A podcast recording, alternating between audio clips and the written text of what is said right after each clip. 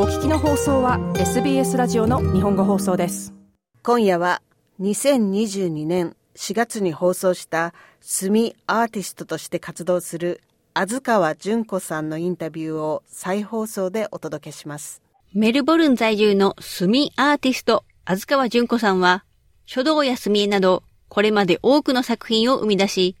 展覧会、ワークショップ、作品制作やパフォーマンスなどをメインとして活動しています。2016年から2017年には、ビクトリア国立美術館で、安川さんの作品が展示されました。そしてオーストラリアで飲まれているキリンの緑色のビールのラベルも安川さんのデザインです。また現在、安川さんとクルド人のビジュアルアーティスト、アバン・アンワーさんがコラボレーションした言霊という展覧会が開催されています。安川さんにオーストラリアで墨アーティストになった経緯や書道や墨絵などの日本の伝統文化に対しオーストラリアだからできること、また展覧会についてなどをお聞きしました。まず多くの活動している安川さんに日本にいた時からこのような活動をしていたのかお聞きしました。日本にいた時はもう書道院に入ってまして、で、月1回あるあの、お題も必死に取り組んで毎月提出して、そして展覧会が数ヶ月に1回あるんですけれども、それに向けて練習してっていう、もうその受け身、生徒として、もう習う身としてやってたんですけど、オーストラリアに入ってからは、やはりこう、一緒に罪を持つ仲間がいきなりいなくなってしまったので、仲間が欲しいってなって、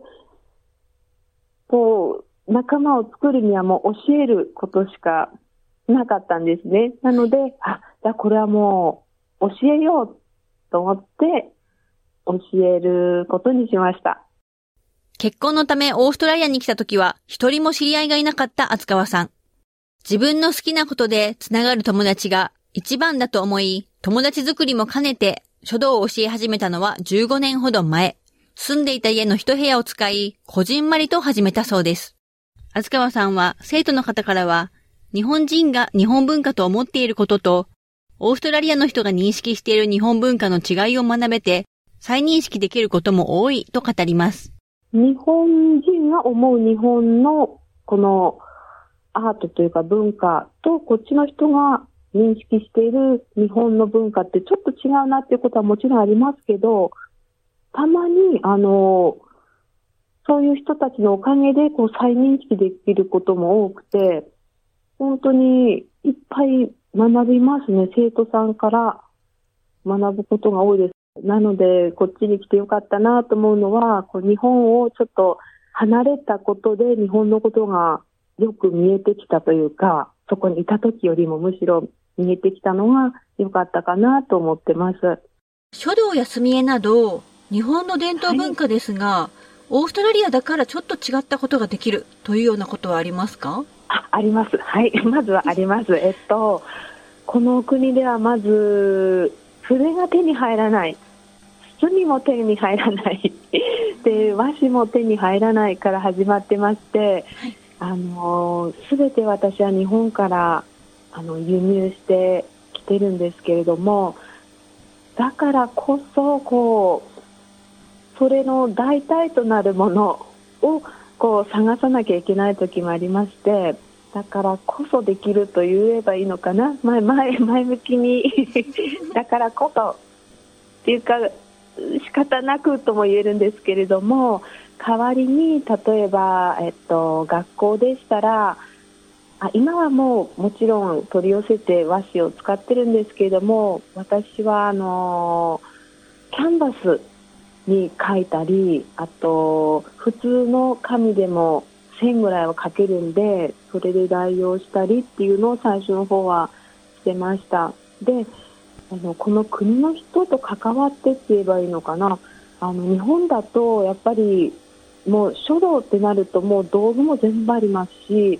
もう書道だけを深く追求するっていう世界にいたのでこう周りの他にもいろんなこう画材があるっていうのも全然もう気づかない 気づかないぐらいのそういう環境にいたので他の画材には全くも興味がなかったんですけれどもここの国に来ると本当に皆さんいろんなこう例えば水彩画だったり生徒さんの中には水彩画が好きでやってる人がいたり油絵も好きでやってるあと陶芸も私好きでやってるのよっていう人もいたりで皆さんもいろんなことをこうやる人が多くてでそこの例えば水彩画やってる人が私のクラスに来てちょっとなんか隅で君絵で習ったことを私の水彩画に取り入れたくてとかそういう人をいっぱい見てきたので私も他の画材も取り入れてもいいのかなっていう考え方を初めてこの国に来てできて なので私たまに今少し色を使う時もあってずっと墨だけを追求してやってきたような人だったんですけれどもここに来て初めてこう色もちょっと使ってみようかな。で使ってみると楽しい。じゃあもうちょっと取り入れようかな。あとはパステルを使ってみたりたまに鉛筆の線が入ってたりとかちょっとこう他の画材もたまに入れてみたりっていうのはこの国に来て初めて私のこう視野がちょっと広がったというかなのでそういう意味ではこのオーストラリア人の方とか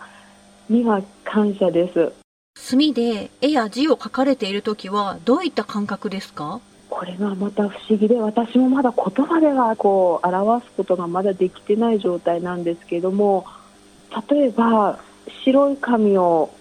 テーブルの前に置いてじーっと見つめているとふーっとこう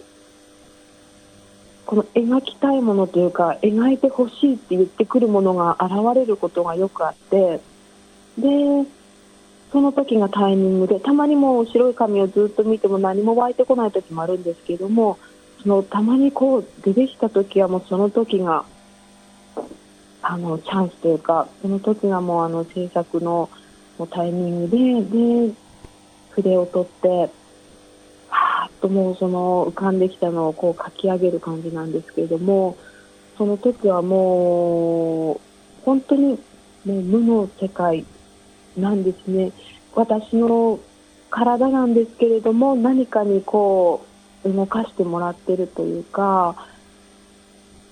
筆が勝手に動いてくれるというんですかねなんか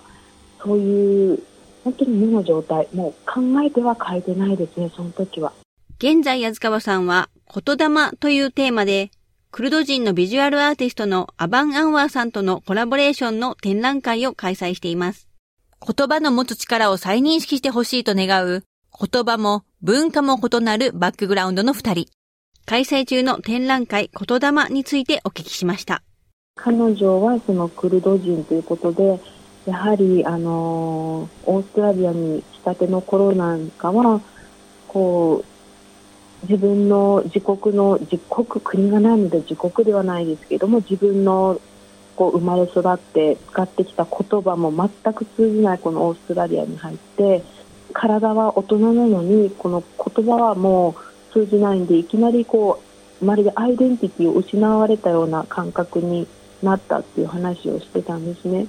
で私もオーストラリアに、まあ、15年前ぐらいに入ってるんですけれどもその時に今はやっと日頃のね英語が聞けるぐらいにはなってますけれどもやはりオーストラリア人の喋っていることがもうほぼわからない状態で入ってきて私ももういきなり伝えたいことも伝えられないというまるで、まあ、4歳児か3歳児に戻ったような感じのそういうのを経験してるんでそこも共通点。でこの言葉ってこう通じないけれどもすっごく大事な日本語はここの国では通じないけど私にとってはすっごい大事なもので例えばクルド人のその彼女だったらいつも辛い時があったらクルド語で書かれた詩ポエムでいつもいつも救われてたって言ってたんですね、はい、なのであ言葉って、まあ、この国ではもう通用しないただの音なんだろうけどもその言葉も彼女にとってはもう命を救うぐらいのすごいパワーがあった。で私も本当にそうですしこう書道をするそういう時間があったから私もいっぱいいっぱい救われてきましたし通じなくても言葉自体にはすごいパワーがあるんだよっていうそれをどうしても伝えたくて今回「言霊」というタイトルにしてでおそらくこの展覧会、え来た人は何も私たちの作品は読めないと思うんですけれどもでも何か感じると思うんですねこの何かこうすごい強いものがまた、厚川さんは、この展覧会に込められている思いを語ってくれました。まず言葉、これは手にもつかめないです。存在、目に見えないものなんですけれども、すごい力があるっていうことを再認識していただいて、で、その上で、日頃、皆さんの周りの人から、例えば家族、あとはお友達、職場の仲間に、できるだけ美しいいい言葉を使うように皆さんに心がけてもらえたらもっともっともっともっとこの美しいこう言霊の魂ですよね。これがどんどんどんどん広がっていい世界になるんじゃないかなっていう思いと願いを込めて展示しています。今日のインタビューは、墨アーティストの安川淳子さんの再放送をお送りしました。聞き手は上村優子でした。もっとストーリーをお聞きになりたい方は iTunes や Google ポッドキャスト Spotify などでお楽しみいただけます。